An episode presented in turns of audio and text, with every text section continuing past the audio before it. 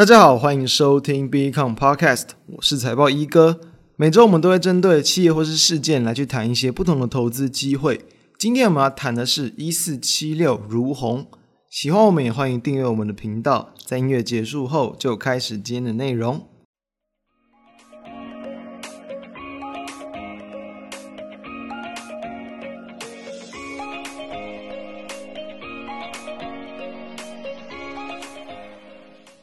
今天我们就来聊聊传产股啦，那就是因为大家知道嘛，联准会即将要去升息，以及在五月份也很有可能要升息两码，这当然是目前市场的猜测。所以说，在这种今年的一个升息循环的阶段之下，很多大家都知道嘛，一些评价比较高或者是股价会比较强的一些电子股嘛，当然就容易被修正。这已经在今年第一季已经见过好几次这样的一个利空来去打压电子股。当然说，在最近，诶，包含像美股的纳斯达克指数已经是突破二月份以来的一个新高。但在录制时间当天呢、三月底嘛，其实有这科技股还是受到了一点压抑，出现震荡。所以我认为啦，在今年这样的一个大环境之下，科技股不是说不能投资，而是说它当然就很容易会有这种，就是因为通膨增温哦，因为这个升息速度加快的一些利空来去压抑的情况，所以就要去切记哦，不要去过度的追高，就好像什么。就好像前阵子我们所谈的三零三五的智原嘛，我们是看好它长期的一个发展性，以及它未来的一个今年的获利的一个大幅度的成长性，这是没有错。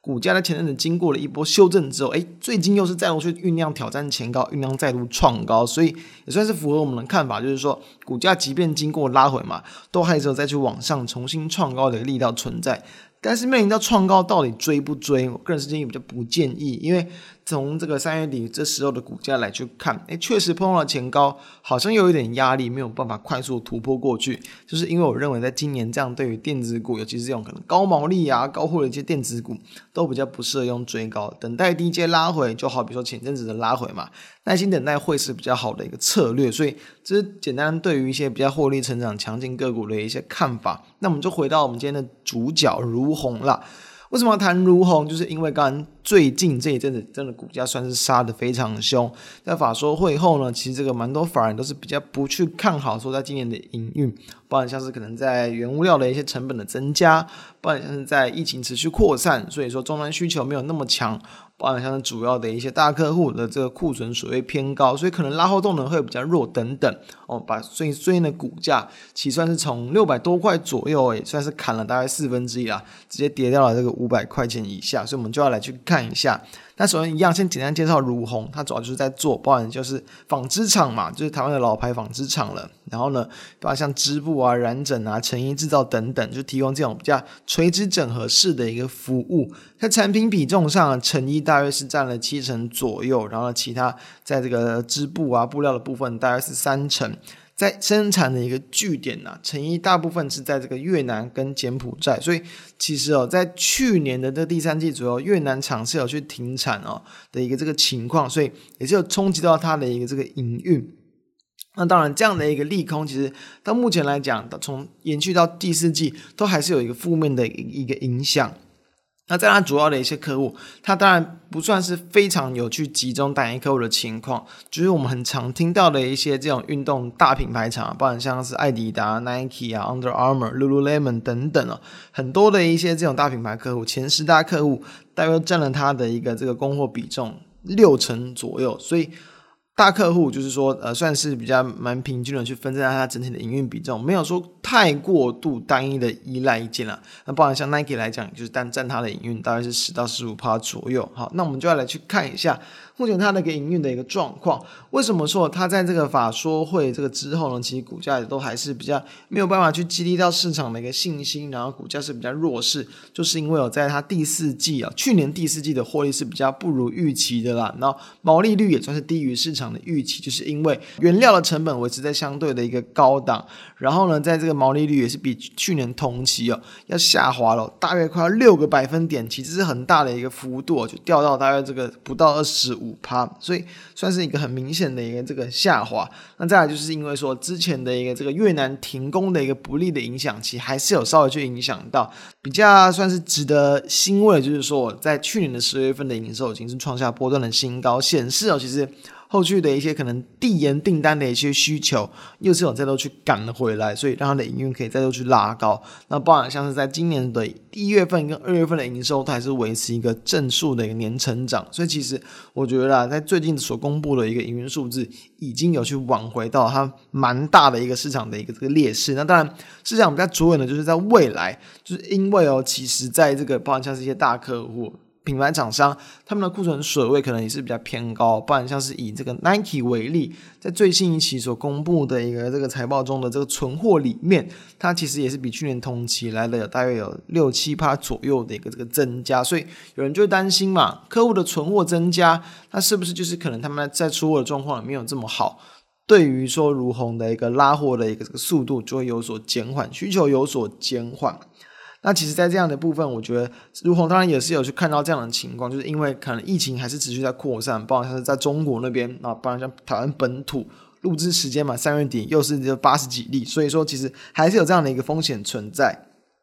因此呢，如虹在今年呢，它就只是去聚焦到这种获利，应该说单价。单价更高的一些产品，把它产品组合再去更优化，就是说它聚焦更多所谓的高单价的一些产品，来去哦就挽回说它在去年第四季这种毛利率下滑的一个这个劣势，我觉得这算是蛮值得去期待的一个部分，就是说他知道他上季的一个痛点在哪里，然后他会去懂得要去用营运的一个策略的一个调整来去挽回这项劣势，我觉得这是一件好事。那再来就是说，其实呃市场也是担心说，包括像是在美国终端的一些库存，就是如果说。这个原本是比较低嘛，然后后来慢慢变高。如果说这样的情况就偏低情况缓解，所以订单可能就会比较保守。但是我这边要去特别提到，这边另外会去帮大家整理，就是说，其实现在从 Nike 的部分来去看，其实它在存货的部分，从大概从去年的第二季以来，算是逐季的在下滑，代表说这种存货呃库存偏高的情况，我觉得是没有到时候那么明显。当然，比起去年同期来讲比较高是没有错，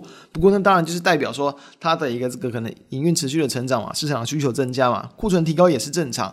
你从最近这几季的一个下滑，就代表知道，所以其实它没有是做没有这种所谓的可能库存一直在去堆积，一直在去过高的情况。我觉得这算是比较值得，算是一个可以去比较值得去青睐的一个部分啊。就是说它的营运至少不会因为说国外的一个这个真的有所谓的库存过度偏高的情况。再就是要知道，其实虽然说越南厂有停工嘛，但是其实复工的进度也算是顺利。以及哦，在它印尼的一个成衣的新厂，已经都开始有要去贡献这个新的一些出货咯。包括现在印尼的成衣厂第一期已经快要去招募大概两千人左右，预计到年终可以再度去增加到快要这四千人左右。所以三月份就是其实在我们。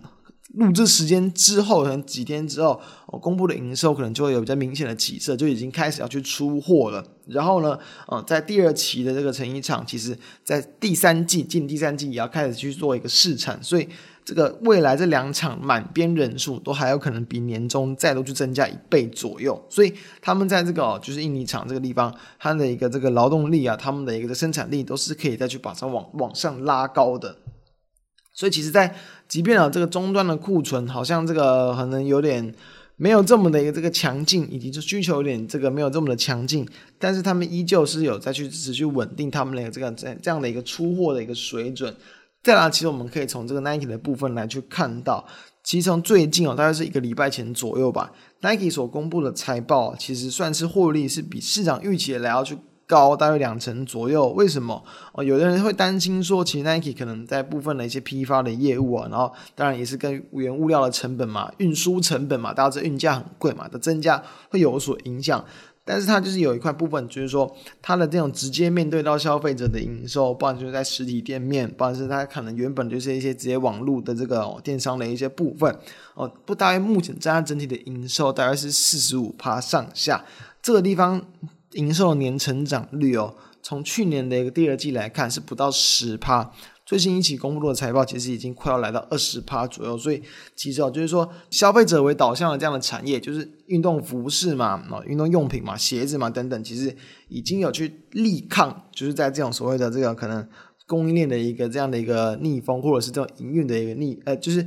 疫情的一个逆风当中，所以说它的一个消费市场，包括像是部分的一些女性服饰啊，跟 Jordan 的一些品牌的一些产品，其实目前都还是销售相当热络，而且供不应求的，这也算是激励到它的一个营运比较强劲的一个原因。再来就是我们要知道。这种就是终端消费产品，他们其他知道，假如你去买 Nike 的产品嘛，它只要有这个可能涨价的这个几趴，就是你可能原本一双鞋子，然后比之前去看，它可能贵了几百块钱，你是不是其实会有很明显的感受？所以它只要敢涨价，代表什么？代表说，其实，在那个市场的一个这个需求依旧很强劲，就是跟消费者的连接依旧很强，忠诚度很高。所以，在中国的市场，它其实都还是在今年上半年会有要去小幅度调整价格的一个动作，代表说，其实在中国人们的销售的状况依旧良好，这也算是值得去期待的一个部分。代表说，目前在这个如虹的算是大客户之一嘛，其实它在一个目前的一个等于说品牌热度依旧非常的一个强劲，这样的一个。效应激励之下，其实对于它的一个这个，我觉得营运啊，就比较不用太担心。去年是赚大概十八点七七元，我觉得今年哦，在维持一个比较就是国际品牌的一个对，因为不不是说需求下降就会衰退，他们还是会维持一个比较稳健的一个成长。去年是有机会赚到二十一块钱以上。再来我们要知道，其实 Nike 的部分，它其实也。在有在持续去增加，我们刚刚谈到这种所谓的面对消费者直直面消费者的一些业务发展，然后呢，去减少所谓的批发，然后的这种可能呃批发的一些数量，这绝对会是一件一件好事。那除了这些之外，在筹码上的部分，我们也要知道，以如虹来说，在最近股价连续的一个下跌之后，诶，其实可以看到，在外资跟投信的筹码都已经开始去转卖为买了，代表我认为也是说，其实股价修正到这样的一个位置，已经算是相对合理、相对的安全。尤其我们从大股东的筹码可以看到，虽然说，当然在最近这一波的一个下跌，可能大股东的筹码部分有出脱，但是出脱的比例相当相当的一个少。代表这样股价其实经过了大幅度的修正，大部分的信心依旧是很强。再来就是说，从本一比的角度来去看，我们在过去它的一个本益比普遍可能落在二十到二十五倍，接近二十五倍左右这样的区间上下，近期算是比较明显的有往下修正。如果说啊，以这个明年有机会赚到二十二块。二十一、二十二块钱左右，我认为其实股价要再去回到五百块钱整数大关，甚至是六百块，我觉得也不会是件非常难的一件事情。所以说，当然从后续大家还是持续要去关注说它在营运状况的一些发展，以及可能在国外的一些终端的一些对于运动品牌的一些消费力道，这些都还是会影响到它股价的一些重要的因素。那我还是觉得说，在这一波股价的下跌，刚好就是我认为。缔造出了一个还不错的买点，就是因为其今年的一个获利的展望，其实都还算是相对的乐观。这些逆风怎么讲说？呃，疫情嘛，大家都知道，目前就是一个很多国家都已经慢慢转向与疫情共存的一个模式，所以终将会有这种就是终端的消费复苏力道重新恢复、重新转强的一个这个时候，它可能难说哦，到底什么时候会出现到这种情况？但是我认为那是迟早会见到的一件事情，所以面对到这种其实受疫情很响。严蛮严重的一些产业，我认为只要有大幅度的这个下滑，只要相关的一些担忧，呃，影响到的股价下跌，都容易形成波段的好买点。所以这几个方向提供给大家参考，那也希望大家能够去这个好好的去留意它后续的一些表现。以上提供给大家参考，那以上就是我们今天的内容，我们下周再见，大家拜拜。